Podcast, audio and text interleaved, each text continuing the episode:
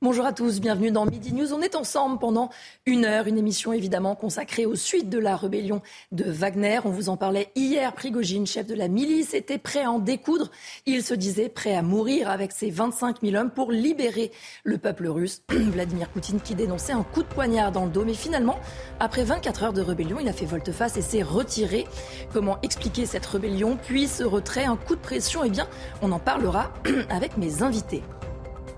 Pour tenter justement de comprendre ce qui s'est passé, on va s'intéresser au profil, au parcours d'Evgeny Prigogine, surnommé le cuisinier de Poutine. Il s'est finalement retourné quelques heures contre celui qui l'a lancé. Et puis on reviendra aussi sur cette milice Wagner, qui sont ces mercenaires, comment s'est constitué ce groupe, quelles sont leurs missions. Vous entendrez notre reportage. Avec moi pour m'accompagner pendant une heure, William Tay, bonjour. Bonjour. Président du Cercle de réflexion Le Millénaire, Régis Le Sommier, bonjour. Bonjour directeur de la rédaction de l'Omerta. Gérard Vespierre, bonjour. Bonjour. Géopolitologue. Et Romain Gauguelin, bonjour. Bonjour. Journaliste CNews et ancien correspondant à Moscou. Justement, on va revenir tout d'abord pour que vous ayez bien tout en tête sur les événements ces dernières 24 heures. Cette rébellion, ces volte-face, les précisions sont signées Maureen Vidal. Sous les acclamations de nombreux habitants, les forces du groupe Wagner quittent Rostov, pratiquement 24 heures après être entrées sur le territoire. Evgeny Prigogine, pourtant déterminé à combattre le commandement militaire hier matin, déclare soudain que ses troupes stoppent leur avancée vers Moscou. Conscient de notre responsabilité dans l'effusion du sang russe d'un côté, nous faisons reculer nos colonnes et retournons dans les camps de campagne conformément au plan. Une rébellion qui commence samedi matin.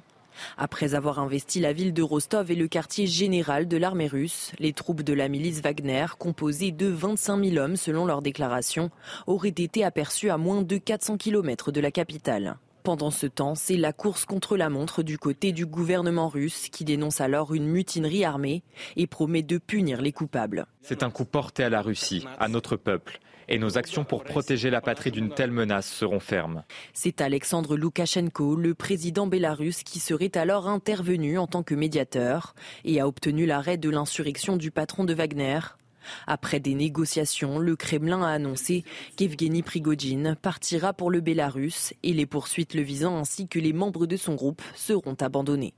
Gérard Vespierre, comment on peut euh, interpréter ces dernières 24 heures cette rébellion, cette volte-face aussi rapide? Écoutez, je pense qu'effectivement, euh, vous faites bien de parler de 24 heures, mais euh, il faut regarder peut-être la situation avec beaucoup plus de recul. et donc, si euh, Poutine dit qu'on lui a planté un couteau dans le dos. C'est lui, je pense, et on va le voir en, dans la prochaine minute, qui a planté un couteau dans le dos de Prigogine, qui a décidé politiquement, militairement, de débrancher Prigogine et Wagner. Qu'est-ce qui s'est passé?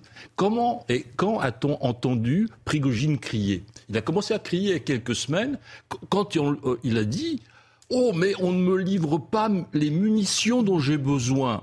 Alors, on n'a pas interprété ce signal. On l'a interprété dans le cadre de la bataille de Bakhmut, mais c'était beaucoup plus profond. C'est-à-dire que les politiques et les militaires disaient à Prigogine eh bien, ne croyez pas que vous allez avoir tout avoir parce que euh, on, on, va mettre fin à votre cycle.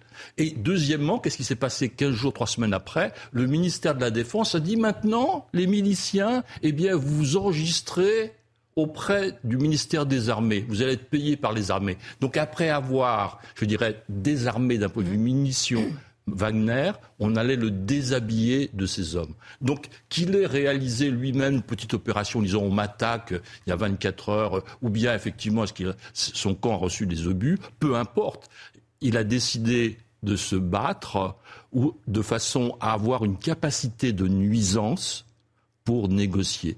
Parce que quand on arrive à 400 km de Moscou avec 1500 hommes, qu'est-ce qu'on peut espérer mm. On peut espérer négocier. Et donc, euh, in fine, on a envoyé à M. Loukachenko, j'anticipe un petit peu, mm. un texte en disant tu lis ça. Mais bien sûr que Loukachenko, à qui on a dit déjà depuis un an et demi, tu laisses passer l'armée russe, tu te tais, on envoie 25 000 hommes chez toi qui vont envahir l'Ukraine, tu dis rien. À qui on a dit il y a trois semaines, un mois, euh, on va mettre des ogives nucléaires chez toi, tu dis rien, tu te tais et tu es content. Eh bien, c'est pas lui qui peut s'immiscer dans une, crise à l'intérieur du régime politico-militaire russe. Il a servi de marionnette pour expliquer au public la situation, mais ce n'est pas la réalité des démarches. Et on reparlera de son rôle effectivement dans quelques minutes. Régis se sommier sur euh, ce reportage de manière factuelle, comment euh, interpréter, comment comprendre ce qui s'est passé ces 24 euh, dernières heures, même si, vous le rappeliez, le temps était évidemment un peu plus long pour préparer ça. Moi, je, je, je, je, reste sur ce que j'ai déjà dit hier. Je pense qu'il fallait, dès le début, euh, considérer, en effet, mettre de la perspective et considérer ce qui se passait entre Yevgeny Prigogine et l'état-major russe depuis un petit moment, euh, parce que en effet, euh, cette histoire de munitions, ça, ça remonte à plutôt, euh, ça a commencé à décembre dernier. Donc on est quand même dans le temps. Les récriminations de Prigogine vis-à-vis de l'état-major, vis-à-vis de Shoigu, elles ont déjà été exprimées pendant la bataille de Bakhmut. Il y avait déjà des critiques ouvertes avec la nomination de Shoigu comme en fait responsable de l'hécatombe, parce que Prigogine parlait souvent des pertes humaines, il parlait du manque de munitions, il parlait du fait que euh, les, ces Wagner étaient abandonnés. Il y a même eu un moment pendant la bataille de Bakhmut où il avait conquis un quartier et il s'est retiré de ce quartier pour protester, menaçant finalement, euh, si à la date T, on ne le, le, fournissait pas en munitions, d'abandonner. Donc il y a eu euh, ce bras de fer, il est constant. Néanmoins, ce qu'il faut rappeler, c'est quand même que Wagner n'a pas opéré tout seul sur le front. Wagner a opéré en coordination avec l'armée russe. C'est très important. Wagner, d'abord, et, c'est pas l'argent de Prigogine, Wagner. Wagner, c'est l'argent russe, l'argent de l'État russe. Et donc, c'est une expérimentation, on va dire, avec euh, euh, qui permet finalement aisément de prendre un certain nombre d'individus qui sont des anciens militaires, qui ont une expérience, euh, des conscrits, il y a, des, anciens comment prisonniers, etc., etc. Il y a, plusieurs personnalités, mais si vous voulez, ça contribue à finalement à faire que on ne met pas dans les statistiques de l'armée. Euh, voilà. Donc c'est le principe du mercenariat. Euh, ça a été euh, donc Wagner a une longue histoire. Hein. je ne vais pas revenir dessus là tout de suite. Mais si vous voulez, on a donné, on a confié à Wagner la mission euh, d'user l'armée ukrainienne à Bakhmut. Et c'est ce qui s'est produit. Hein. Je veux dire, les, les chiffres de, de, des pertes ukrainiennes à Bakhmut, c'est considérable. Je parle de, de chiffres, qui, de, comment, de, témoignages qui sont confiés par l'état-major français qui forme les Ukrainiens et qui ont, à qui ont, qui ont dit à leurs soldats, euh, à ceux qui forment les Ukrainiens euh, à l'époque de Bakhmut, de ne pas entretenir de relations personnelles avec ces Ukrainiens-là parce que ils allaient mourir. Euh, l'armée lettonne qui elle-même a, a, comment a formé euh, les Ukrainiens euh, a développé des PTSD parce que tous les types qu'ils ont connus ont été envoyés à Bakhmut et sont morts. Donc ça c'est des signes, des signes. On ne connaît pas l'état des pertes exactes, mais en tout cas Bakhmut, ça a été sanglant. Et donc ça a permis quoi? Ça a permis d'apporter une victoire à, à Poutine. C'est quand même considérable dans cette guerre où il n'y en avait pas. Il y avait que des reculades de l'armée russe. Et c'est Frigogine quelque part qui a qui, qui incarne tout ça. Donc ce qui s'est passé, c'est que ces récriminations, eh bien, lui, il, a été fortifié par cette, victoire. Et qu'est-ce qu'on lui a proposé ensuite? On a retiré ces Wagner de, mmh. de, la ligne de front. Euh, on les a mis en casernement. Et puis donc récemment, on a dit bah c'est bien les Wagner, mais euh, euh, ça serait bien que ça soit qu'ils soient intégrés à l'armée russe. Il a posé ses conditions. On n'a pas, euh, visiblement, il n'a pas eu gain de cause. Les autres SMP, parce que les sociétés militaires privées, il y en a au moins 7 ou 8 côté russe, ont accepté. La seule qui n'a pas accepté, c'est Wagner. Et il faut rester, quand on analyse ce qui s'est passé hier, dans ce, ce je dirais, euh, cet antagonisme entre des hommes comme Prigogine qui l'incarne, c'est-à-dire des hommes qui vont au front. C'est la réalité du front, Prigogine. C'est un, type qui va avec ses, ses, ses, hommes. On le voit souvent, là, on le voit en photo, justement, au moment de la prise de Bakhmut. Mais tout le long, même à Soledar, il était dans les mines de sel de Soledar, dès, dès qu'un assaut était donné. Donc Prigogine, si vous voulez, c'est le type du front. Les autres, c'est les mecs de l'arrière. Et, et, et, ça, euh, c'est là-dedans qu'il a, qu'il a, fallu rester. Et aujourd'hui, on va voir ce que vont devenir, ce que va devenir l'état-major russe, et en particulier le ministre de, de la Défense qui a rendez-vous avec Poutine lundi matin. Donc, On va parler des suites, justement. Dans un instant, Romain, vous, votre, votre analyse sur ces 24 euh, heures dont on a tant parlé ici sur CNews aussi Je crois que ce qui s'est passé, c'est que Prigogine avait pour Poutine un, intérêt qui était double. D'abord, il servait euh, pour Poutine d'empêcher à ce qu'une autre figure puisse lui faire de l'ombre sur le théâtre ukrainien qu'un général puisse prendre de l'ampleur. Et c'est le système Poutine qui est de diviser pour mieux régner. L'autre intérêt de Prigogine pour Poutine, c'était de fournir une aide militaire sur le terrain. Ce qui s'est passé, c'est que l'échec de l'invasion ukrainienne euh, amoindrit la loyauté des mm. hommes de force en Russie. Et Prigogine a senti qu'il était qu'il était en mesure, que les rapports de force changeaient, qu'il était en mesure de faire quelque chose. Il avait probablement protégé ses arrières. On ne connaît pas les tenants et les aboutissants de l'accord qui a été conclu avec lui pour le convaincre de retirer ses troupes. Aujourd'hui, ce que les Russes, commentateurs russes, disent euh, à quelques heures euh, du retrait de Prigogine, c'est qu'on se réveille dans une Russie qui est autre, euh, avec un président dont la crédibilité, l'aura d'infaillibilité mm. est très largement amoindrie, où on se rend compte que tout est susceptible, tout le système poutinien est susceptible d'exploser d'un moment à l'autre c'est une autre Russie qui apparaît. On ne sait pas euh, quelle réaction en chaîne a pu déclencher euh, l'initiative de Prigogine et il serait étonnant qu'on euh, en reste là. William je vais réagir dans un instant, mais justement, je voudrais qu'on écoute Prigogine quand il a justifié ce retrait. Écoutez-le. Il voulait dissoudre la société Wagner. Nous sommes partis le 23 juin pour notre marche pour la justice. En 24 heures, nous avons traversé la distance jusqu'à un point 200 km au sud de Moscou. Au cours de notre trajet, nous n'avons pas versé une goutte de sang de nos combattants. Maintenant, nous sommes dans une situation où du sang pourrait être versé.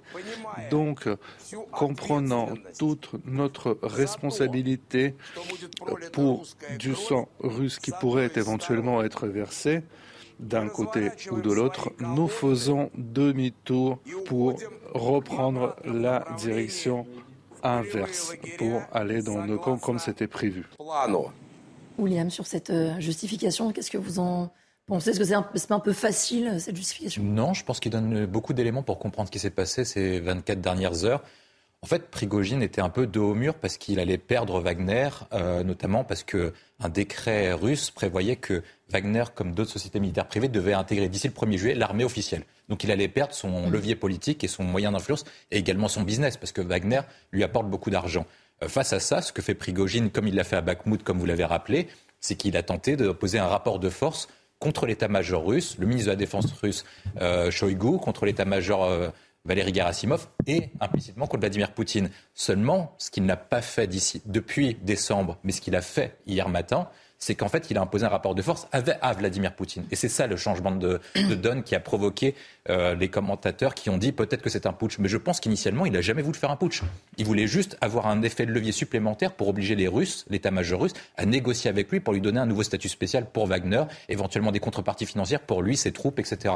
Et à partir de là, il avait deux choix soit continuer sa fuite en avant et aller sa marche sur Moscou, mais est-ce qu'il avait les moyens de le faire Pas vraiment. Soit il utilisait sa, sa position pour l'utiliser comme un moyen de pression et obliger Poutine à négocier avec lui, ce qu'il a réussi à faire. Et par conséquent, Poutine il avait des effets de levier, parce que Poutine ne pouvait pas provoquer euh, une effusion de sang sur son propre territoire et demander à ses troupes de tuer d'autres Russes, et dans le même temps, Prigogine ne pouvait pas demander à ses troupes de tuer d'autres Russes. Donc comme les deux avaient intérêt ni à une guerre civile, ni à une effusion de sang, ils sont parvenus à un accord qui est quand même assez miraculeux quand on prend le fil du déroulé des événements d'hier. Ensuite, après, quelles sont les conséquences de ça? Est-ce que tous les accords du point vont être maintenus ou pas? C'est toute la question.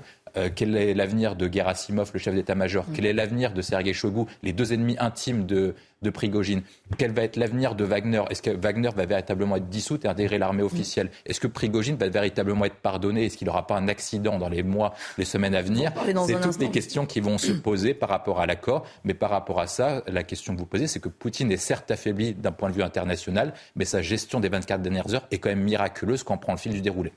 On va euh, rejoindre, je vous donne la parole dans un instant, le général Bruno Clermont, notre consultant défense, qui est euh, avec nous. Bonjour, on était déjà ensemble euh, hier justement pour en parler. Alors je voulais aussi avoir votre point de vue et votre, votre analyse sur cette volte-face et sur ce que vous avez entendu en plateau quand vous patientiez. Je, pense que je ne vais pas redire moins bien ce que William T a dit très bien. ce, qui a été troublant hier, en fait, finalement, ça a été le discours de Poutine. Ce discours assez étonnant dans lequel visiblement euh, les affaires n'étaient pas coordonnées euh, avec euh, Prigogine, ou si elles l'étaient, c'est un acteur formidable. Poutine. Donc en fait, si, maintenant on comprend quelle était l'intention de Prigogine, sur le coup, c'était très, difficile de la comprendre parce qu'on avait insuffisamment d'éléments. Donc moi, ce que je retiens quand même aussi, c'est le fait qu'il faudra quand même que nous sachions ce qui s'est passé réellement sur le terrain. Est-ce qu'il y a eu un bombardement des troupes de, Wagner par les Russes qui sont à l'origine, selon Prigogine, de, cette affaire? Est-ce qu'il y a eu euh, des, combats du côté de, Norodjev, ce qui a été annoncé par certaines agences de presse? Euh, Mais globalement, euh, Prigogine s'en tire très bien. Il a sauvé Wagner, il a sauvé sa tête. Euh, il a obligé euh, Poutine à se contredire, puisque Poutine, euh, dans son discours, devait punir sévèrement les rebelles, les traîtres, et en réalité, Prigogine en sort la tête haute, avec une nouvelle santé. Wagner, à mon avis, ne, ne va pas disparaître, mais va renaître probablement sous une autre forme. Donc en fait, ce qui était vraiment étonnant, moi j'insiste parce que j'ai suivi ça en direct comme beaucoup, c'est l'emballement qu'il y a eu, l'emballement médiatique, médiatique sur toutes les options possibles. Et en fait, euh, le maître du jeu, euh, c'était Prigogine. On peut dire que de ce point de vue-là, il a vraiment été euh, très fort et que son bluff, hein, parce que c'était du bluff, maintenant on le sait, en tout cas, une façon de mettre de la pression, c'était très bien expliqué par William T, a fonctionné. Vous voyez réagir, Gérard Vespierre. Le maître du jeu était Vladimir Poutine est Vladimir Poutine et sera pour les semaines les mois à venir Vladimir Poutine. Quand vous posez la question très intéressante de savoir quelle est la réaction que l'on doit euh, ou la vision que l'on doit avoir de cette situation-là, vu de l'extérieur, effectivement, on peut imaginer, on peut en déduire de façon, je dirais, rationnelle, mais méfions-nous de notre rationalité, que le, dirigeant du Kremlin, du Kremlin est affaibli. Mm.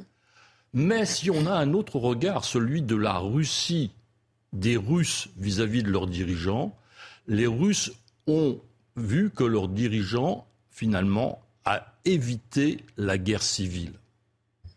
Et ça, il y a euh, vraiment un sentiment de remerciement aux dirigeants du Kremlin d'avoir évité au pays euh, un, un, affrontement interne. Et deuxièmement, de l'avoir fait en un temps record. Donc, s'il y a un regard critique à l'extérieur de la Russie sur la situation de Poutine, je crois qu'il faut faire très attention parce que la situation à l'intérieur est inverse. Le peuple russe va certainement remercier son dirigeant de, de lui avoir évité une conflagration interne et surtout aussi rapidement. Je voudrais qu'on regarde justement, et je vous fais réagir après, ce portrait de celui qu'on surnomme parfois le cuisinier de Poutine. Qui est-il vraiment? Quel est son parcours? Regardez les explications de Maxime Lavandier. Ces vidéos et prises de parole terrifiantes sont devenues sa marque de fabrique. Evgeny Prigogine, c'est l'homme aux mille vies. Né à Leningrad, actuel Saint-Pétersbourg, il est emprisonné en 1981 pendant 9 ans pour des faits de banditisme et de vol. À sa sortie, il ouvre un restaurant de luxe où se pressent les oligarques et se rapproche du pouvoir. L'ascension de Vladimir Poutine et les relations amicales qu'entretiennent les deux hommes offrent à Prigogine une trajectoire fulgurante. Dans les années 2000, son entreprise de restauration est chargée de nourrir l'armée russe et le Kremlin, ce qui lui vaudra le surnom de cuisinier de Poutine. Réputé milliardaire, bien que sa fortune ne soit pas connue, il fonde en 2014 le groupe Wagner, une milice privée composée de vétérans et d'anciens prisonniers. Forte de 25 000 hommes, elle permet à la Russie d'étendre son influence en Afrique, en Syrie ou encore en Libye. C'est en 2022 que le groupe Wagner et son créateur se font connaître lorsque la milice seconde l'armée russe sur le front de la guerre en Ukraine. Critiqué pour sa cruauté, Wagner est à l'image de son impétueux fondateur. Prigogine, c'est un faucon remplacer Poutine par Prigogine, c'est pas vraiment une bonne nouvelle. Prigogine, à la tête de la Russie, immobilise et puis il, rase l'Ukraine euh, de manière encore plus radicale. Discret, voire inconnu, il y a encore quelques années, Prigogine apparaît comme une des figures les plus troubles du système poutinien.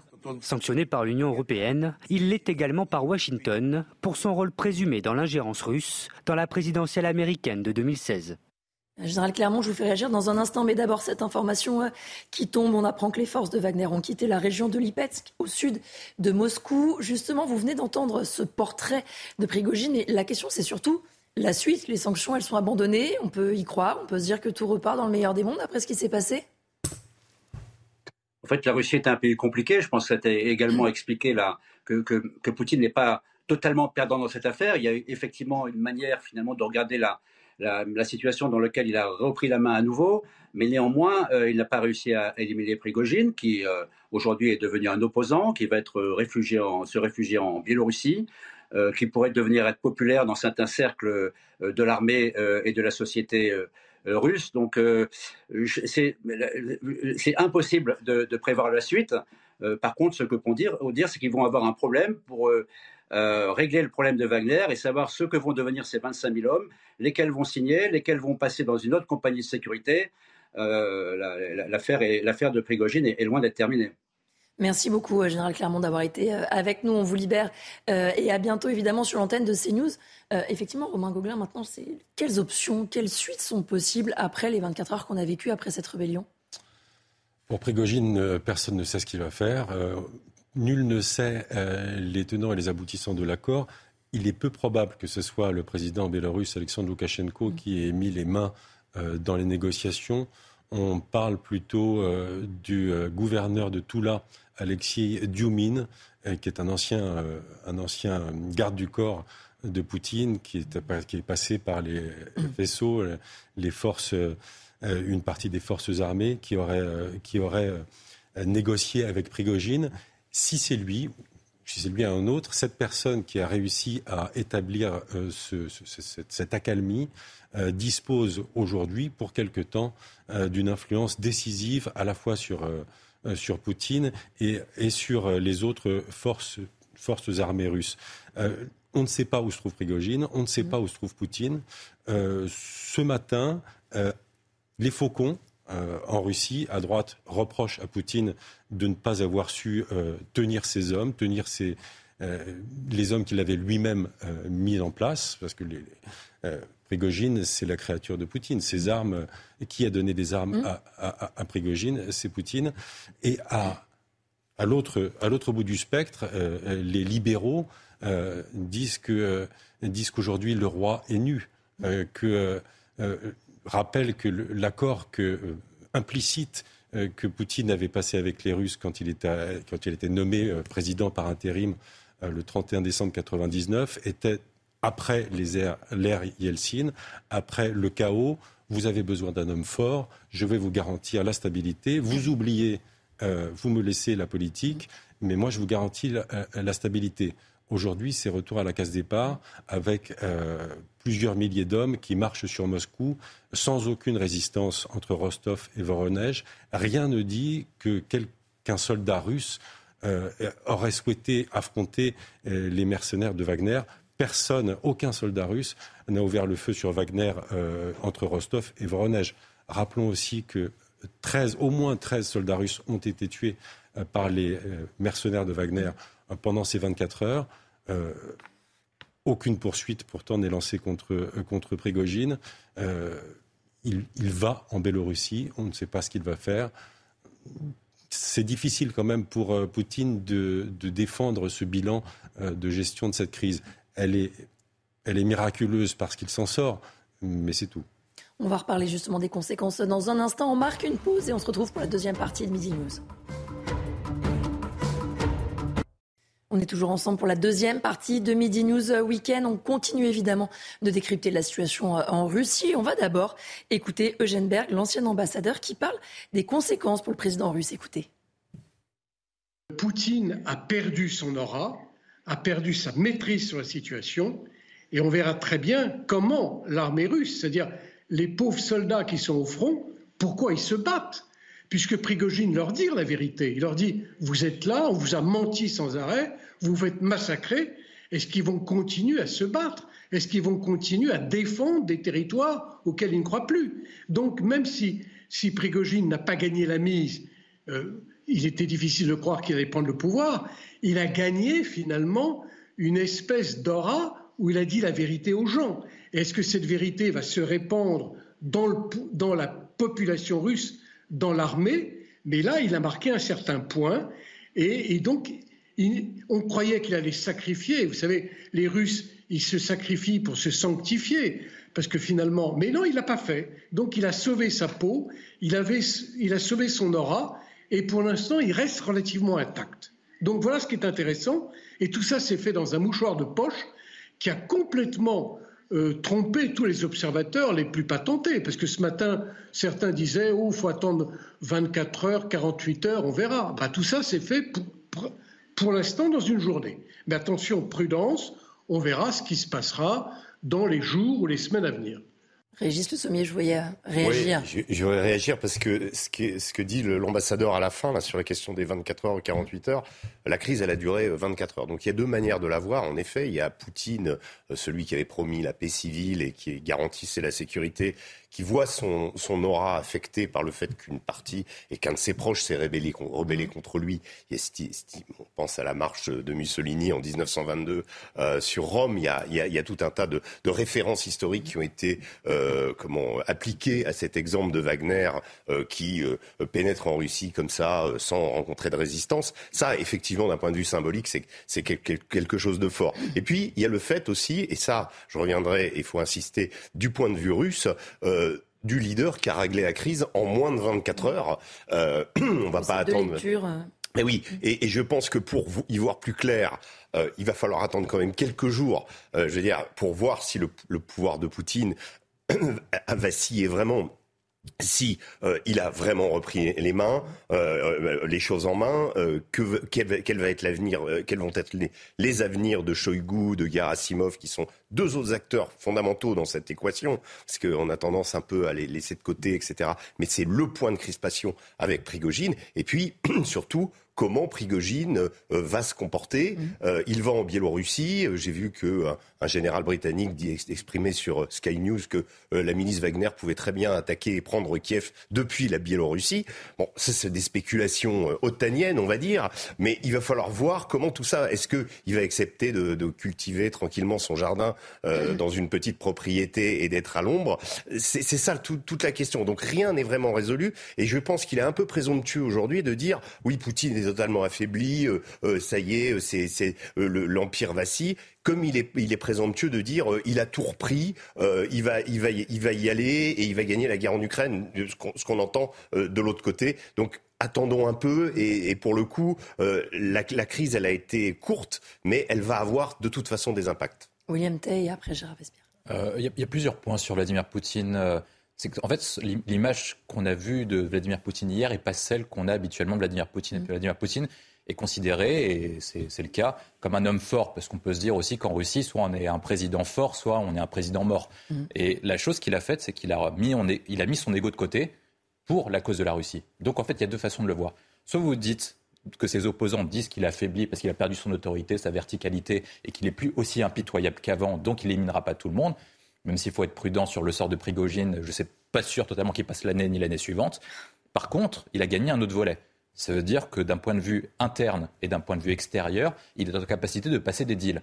Depuis le début de la crise, les Ukrainiens, le, narratif ukrainien, c'est il faut renverser Poutine parce que c'est impossible de passer un accord avec Poutine pour régler le conflit en Ukraine.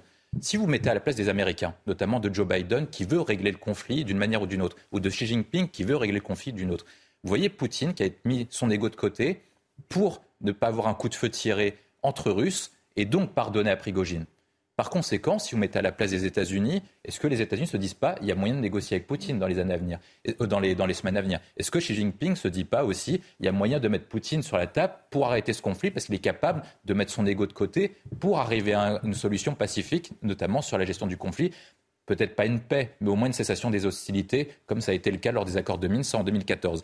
L'autre volet sur le sort de Vladimir Poutine est quand même incertain. C'est-à-dire que malgré tout, des personnes peuvent se dire qu'ils peuvent défier Vladimir Poutine. Est-ce que Vladimir Poutine sera défié pendant qu'il y a la guerre en Ukraine? C'est peu probable parce que ça créera un front intérieur au sein de la Russie. Je ne suis pas sûr que l'armée, les forces politiques disent qu'il faut attaquer Vladimir Poutine. Par contre, il y a un espace qui est possible, c'est l'élection présidentielle suivante. Est-ce qu'ils ne se disent pas que c'est le moment éventuellement de contester Vladimir Poutine? Parce que si vous mettez à la place des postulants qui rêveraient d'être président de Russie, ils se disent que Prigogine a réussi à défier Poutine et pour l'instant il est encore en vie. Donc d'autres personnes peuvent se dire on peut désormais défier Vladimir Poutine et euh, sortir en vie. Donc en fait Poutine, étonnamment, pourrait sortir renforcé sur différents plans parce qu'il sera en capacité de faire des deals. Par contre, il sera affaibli dans son autorité parce qu'il est plus aussi impitoyable, un, qu'avant, et deux, il ne tient pas autant le pays. Et en fait, c'est plutôt Moi, je pense cette image-là, on pensait que c'était Louis XIV, mais en fait, c'est plutôt Hugues Capet.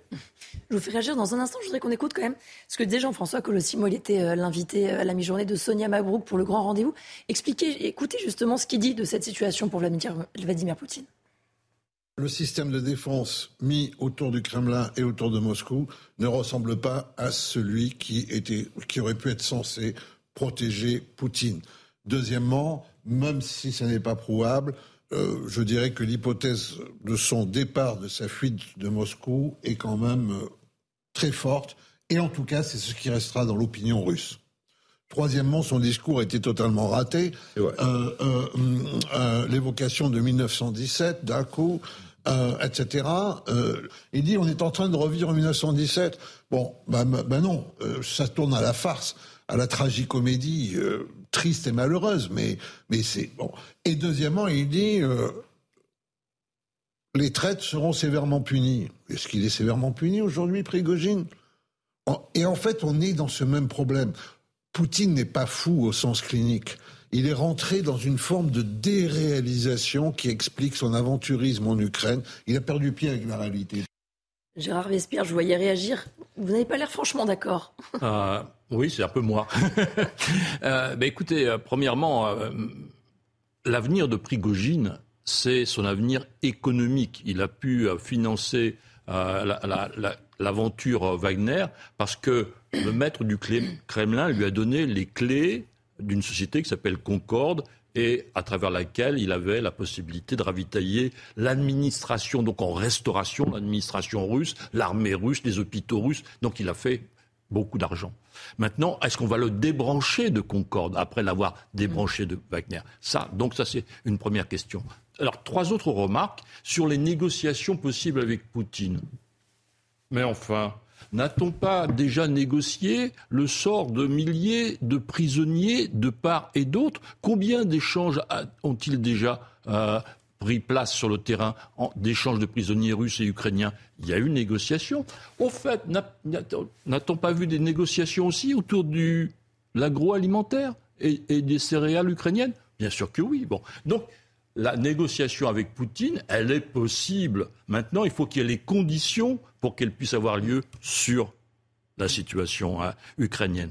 Alors maintenant, est-ce que euh, Prigogine va rester à l'ombre euh, en, Biélorussie?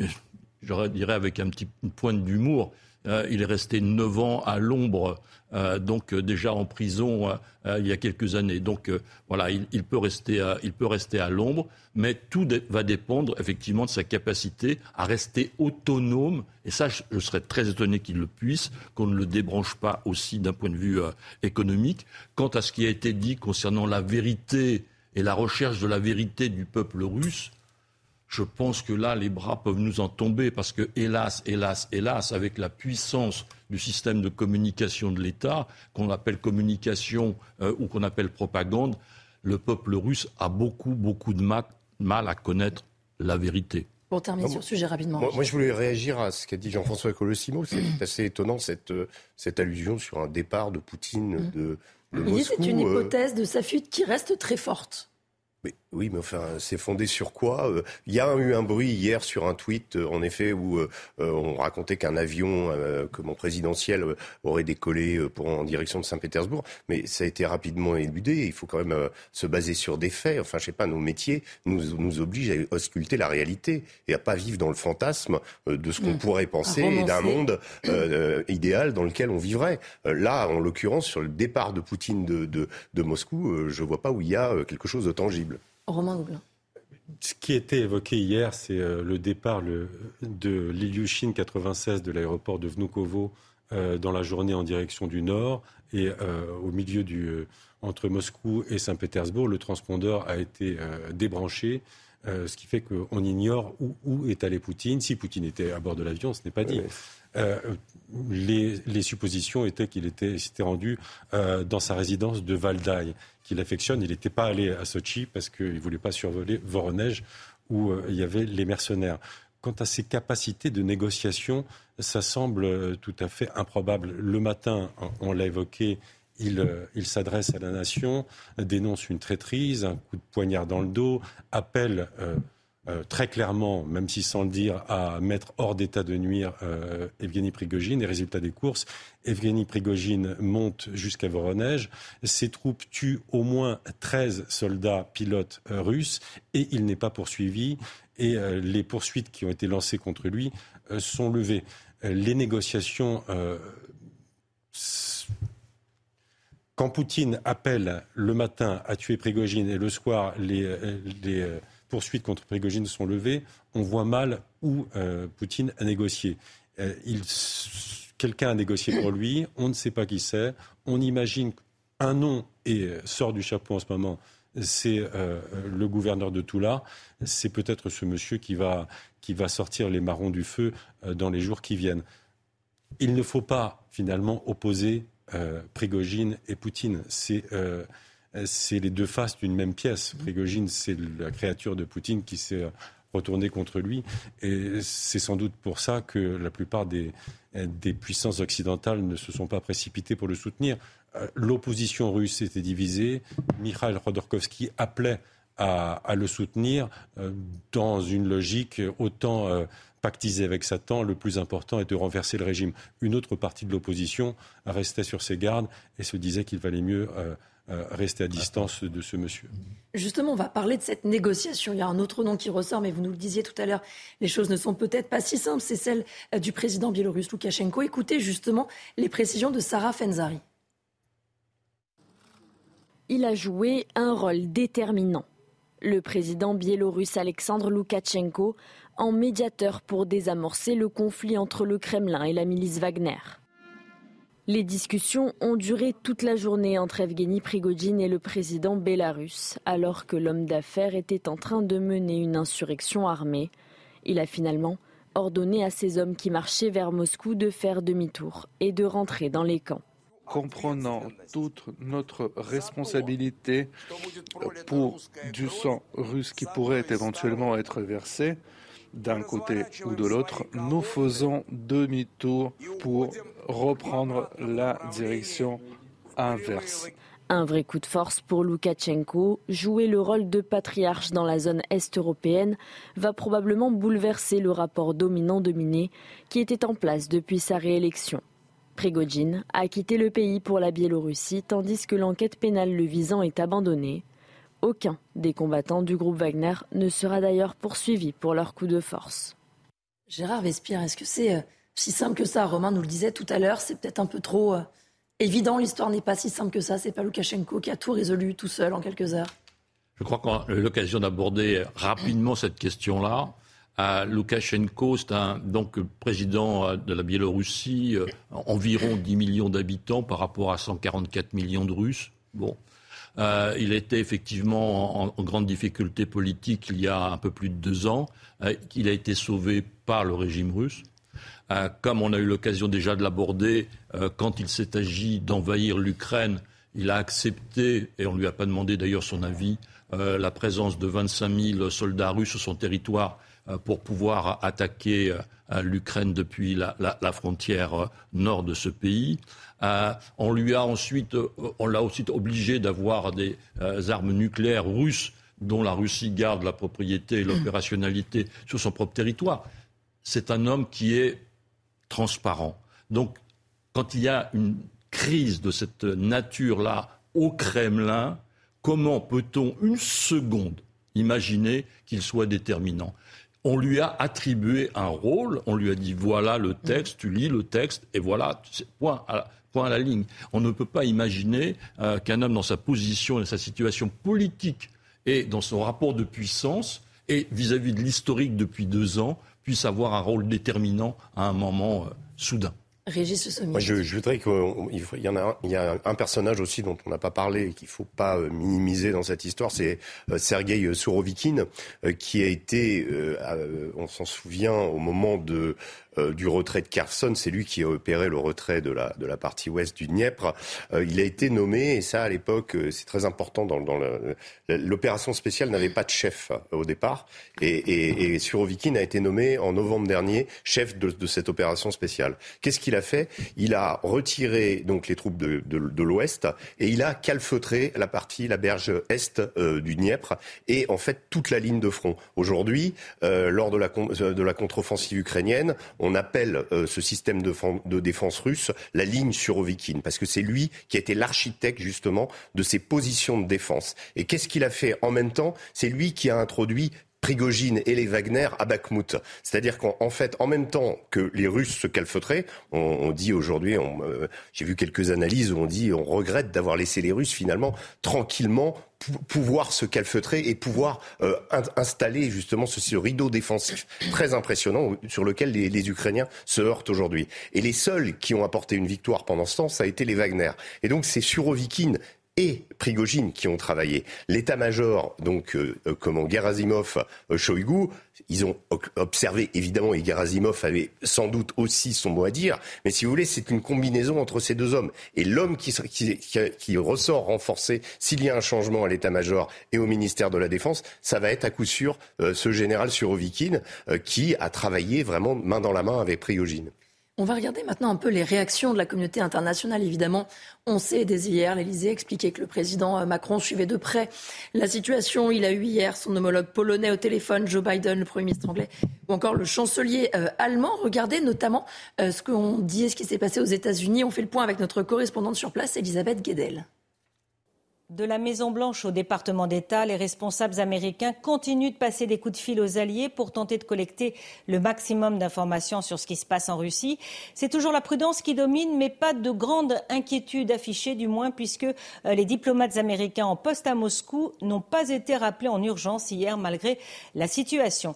Selon la presse américaine, les services de renseignement avaient reçu des informations indiquant que le leader du groupe Wagner préparait une action armée contre le commandement militaire La Maison-Blanche, évidemment, avait été briefée. Il y a eu une réunion au Pentagone mercredi, selon le New York Times, jeudi, avec des élus du Congrès, alertés donc sur les risques d'instabilité en Russie, avec beaucoup de questions sur le contrôle de l'arsenal nucléaire russe. Mais même avec ces informations, eh bien, les responsables américains ont été surpris par la rapidité de l'escalade et par les derniers développements. La Maison-Blanche, donc, se garde de faire tout commentaire, en tout cas pour le moment publiquement, les États-Unis ne veulent pas être perçus comme des acteurs de l'ombre dans cette tentative de rébellion en Russie. William, très rapidement pour euh, terminer justement sur cette euh, communauté internationale qui a un peu euh, retenu son souffle. avec Elisabeth, nous explique un peu comment ça s'est passé spécifiquement aux États-Unis. Bah, c'est compliqué pour la communauté internationale parce le narratif qui est tenu depuis un an, un an et demi, c'est que Poutine, c'est le mal. Mmh. Et ils ont trouvé pire que Poutine avec Prigogine. Parce que si Prigogine était parti jusqu'à Moscou et qui remplaçait le patron du Kremlin, ça aurait été pire dans la mesure où sa ligne officielle qui était tenue sur la guerre en Ukraine était plus dure que celle que Poutine. fait sur la liste des terroristes par le Parlement européen, il ne faut pas l'oublier, avec la ministre Wagner. Évidemment. Donc en fait, ce qu'on remarque, c'est qu'il y a pire que Poutine en Russie. Et ce n'est pas le, le, récit qui est tenu. Non, je pense que la communauté internationale maintenant a, une difficulté. C'est qu'est-ce qu'il faut faire sur le front ukrainien mmh. Ça veut dire que c'est ça qui les concerne principalement, ce qui, ce qui se passe en Russie et à la rigueur une affaire russe. Si par cas Poutine pouvait rester, que ce n'était pas un faucon qui était pire que lui, ça serait mieux. Mais sur le front ukrainien, il y a une difficulté, ce qu'on remarque depuis à peu près six mois, un an. C'est-à-dire que lorsque c'est une partie qui attaque l'autre, elle perd, elle a des difficultés pour avancer. Lorsque c'est les Russes qui ont essayé d'avancer à Bakhmut, ils ont mis six mois, sept mois à prendre la ville. De la même manière, la contre-offensive ukrainienne débutée le 6 juin n'avance pas pour autant. Ça veut dire que celui qui est en position défensive a un avantage. Donc, par cas, la communauté internationale a un choix, c'est est-ce qu'il faut donner plus de force à l'Ukraine pour changer le rapport de force actuel? Ça veut dire passer en économie de guerre au niveau de l'Union européenne et des États-Unis, pardon, ce qu'ils refusent de faire à l'heure actuelle. Merci à tous les quatre d'avoir été euh, mes invités. Merci à vous de nous avoir suivis. Pardonnez-moi pour cette voix un peu cassée, peut-être pas très agréable à entendre à l'antenne. Évidemment, tout de suite, les programmes continuent. Tout d'abord, enquête d'esprit. Et puis, évidemment, tout au long de l'après-midi sur CNews, vous suivrez l'évolution de la situation en Russie.